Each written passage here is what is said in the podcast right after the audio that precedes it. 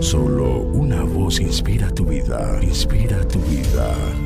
Una voz de los cielos, con el pastor Juan Carlos Mayorga. Bienvenidos. Todas las cosas me son lícitas, mas no todas convienen. Todas las cosas me son lícitas, mas yo no me dejaré dominar de ninguna. Las viandas para el vientre y el vientre para las viandas, pero tanto al uno como a las otras destruirá Dios.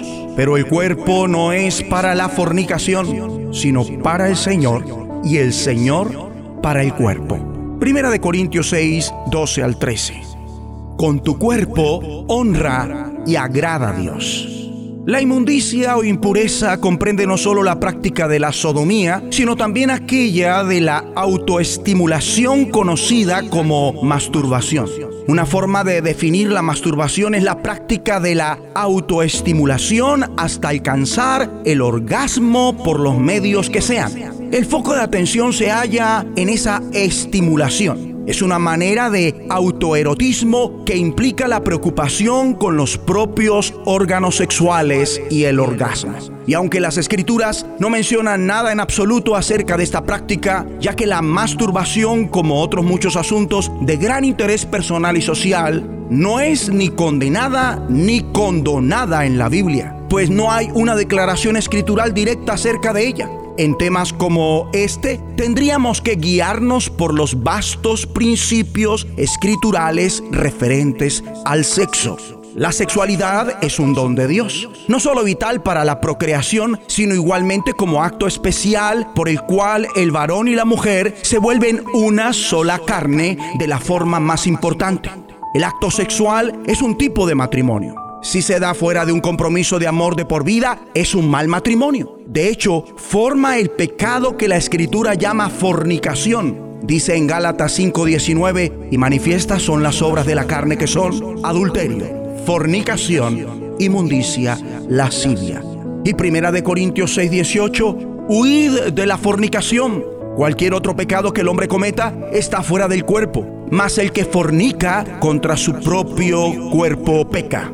La primera alusión al matrimonio declara que el hombre y la mujer se convierten en una sola carne, conllevando que cuando dos cuerpos se unen hay matrimonio. El acto sexual inicia un matrimonio. Copular, sin un compromiso de amor de por vida, entonces constituye una unión depravada, un acto de fornicación. Dicho esto, la autosexualidad es en general nociva y la masturbación pecaminosa, porque su móvil es el mero placer biológico. Y hay personas que aceptan que esto se vuelva en un hábito compulsivo, casi siempre debido a sentimientos de inferioridad que generan sentimientos de culpabilidad y la masturbación es pecaminosa y aún más letal en el momento que se efectúa en conexión con imágenes pornográficas, ya que Cristo dijo que la lujuria guarda relación con los intereses del corazón. Por lo tanto, esta faceta de la lucha contra la carne no se debe subestimar, ya que la autoestimulación erótica está muy propagada entre los cristianos, aún entre los líderes. Desgraciadamente, la laxitud sexual general está llegando a ganar un alto grado de dominio sobre la iglesia de nuestros días. Pulula cierta actitud permisiva hacia el autoerotismo, al punto que han vuelto la autosexualidad en un esposo o una esposa suplente. La ven como el único mecanismo disque para evitar la lujuria al extremo que la han vuelto un hábito. La autosexualidad no es el camino a seguir como algunos creen. Bien dice el apóstol Pablo en su enseñanza sobre el autodominio sexual en su primera carta a los Corintios capítulo 7 versículo 8. Digo pues a los solteros y a las viudas que bueno les fuera quedarse como yo, pero si no tienen don de continencia, cásense, pues mejor es casarse que estarse quemando. ¿Por qué no recomienda el apóstol que si alguno no es capaz de dominar su instinto sexual se masturbe?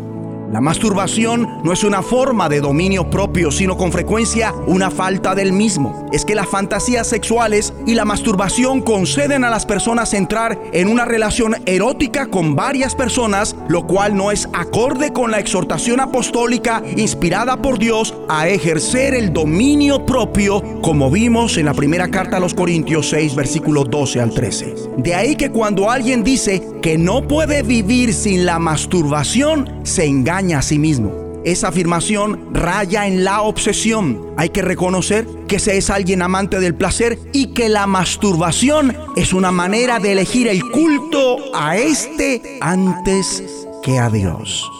Oremos. Dios Padre, hoy reconocemos que hemos sido amantes del placer más que de ti. Por eso se había caído en la autosexualidad. Perdón. Ahora y siempre te elegimos a ti y con tu ayuda nos apartamos de eso en el nombre de Jesucristo. La voz de los cielos, escúchanos, será de bendición para tu vida. bendición para tu vida.